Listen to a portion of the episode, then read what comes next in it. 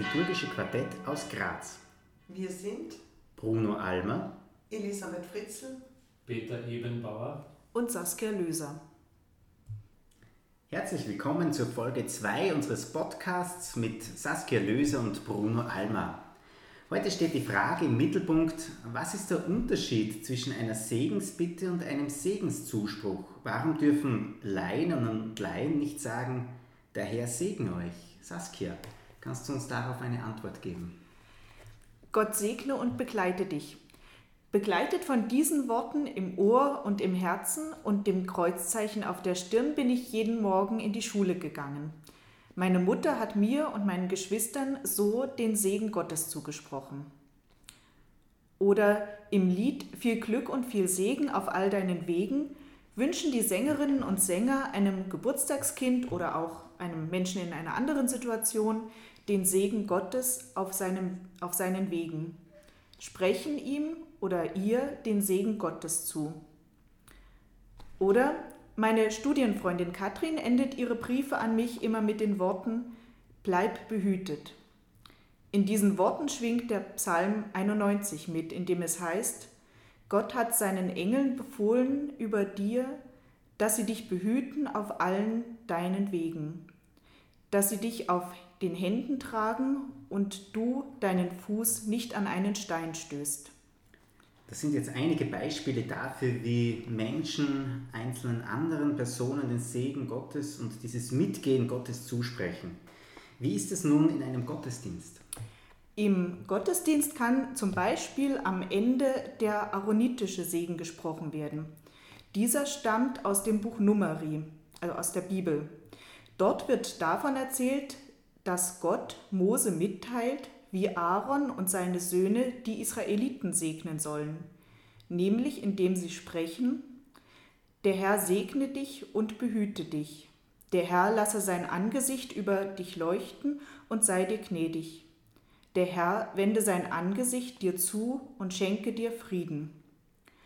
Und im Anschluss an diese Segensworte steht dann, so sollen sie meinen Namen über die Israeliten legen und ich werde sie segnen. Daraus wird deutlich, mit diesen Worten wird der Segen Gottes zugesprochen und Gott ist es selbst, der segnet. Im Gottesdienst ist es jetzt so, dass je nachdem, ob ein Kleriker, also Priester, Diakon, Bischof oder ein Laie, eine Laien diese Segensworte spricht, mit diese Worte unterschiedlich formuliert. Also der Herr segne uns und behüte uns, wenn es ein Laie oder ein Laien spricht.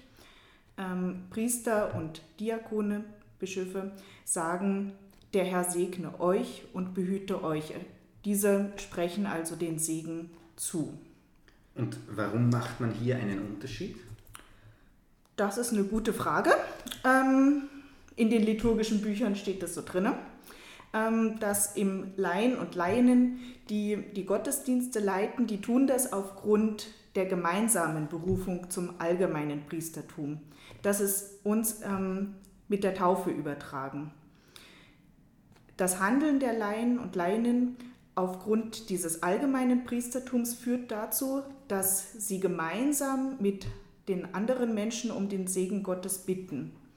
Sie machen damit auch deutlich, dass sie ebenso wie alle anderen den Segen Gottes bedürfen, mit ihnen gemeinsam vor Gott stehen. Ähm, wenn Priester und Diakone, die sprechen den Segen Gottes aufgrund ihrer Berufung zum besonderen Priestertum der Kleriker den Menschen zu.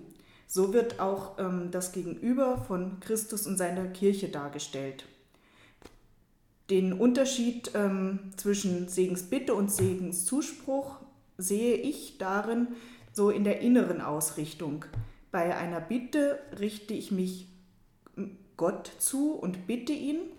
Und bei einem Zuspruch wende ich mich den Mitmenschen zu, sage ihm oder ihr den Segen Gottes zu. Und im Gottesdienst ist diese, dieses einen Zuspruch geben den Klerikern zu äh, vorbehalten und wie ich am Anfang diese Beispiele gesagt habe, im alltäglichen Gebrauch Kindern, Eltern gegenüber, Freundinnen und Freunden können auch Laien und Laienen den Segen Gottes jemand anderem zusprechen. Aber bedürfen Priester und Diakone nicht selbst auch dieser Zusage und müssen für sich selbst auch um den Segen Gottes bitten? Ja, man könnte glauben, sie brauchen die Zusage nicht, weil sie ja die Handauflegung bei der Weihe ähm, und hatten und damit der Segen Gottes ein für allemal bei ihnen ist.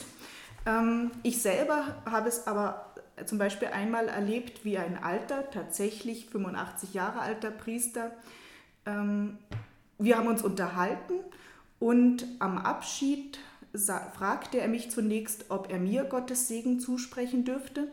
Und er hat mir ein Kreuz auf die Stirn gezeichnet und dazu die Worte gesagt, Gott segne und behüte ich dich. Und dann sagte er, und jetzt bitte ich dich, mir den Segen Gottes zuzusprechen. Danke, Saskia. Wenn Sie eine Frage haben, dann schreiben Sie uns eine Mail. Freuen Sie sich auf die Folge 3, dort zum Thema Kleidungsvorschriften bei Begräbnisleiterinnen und Begräbnisleitern. Alles Gute.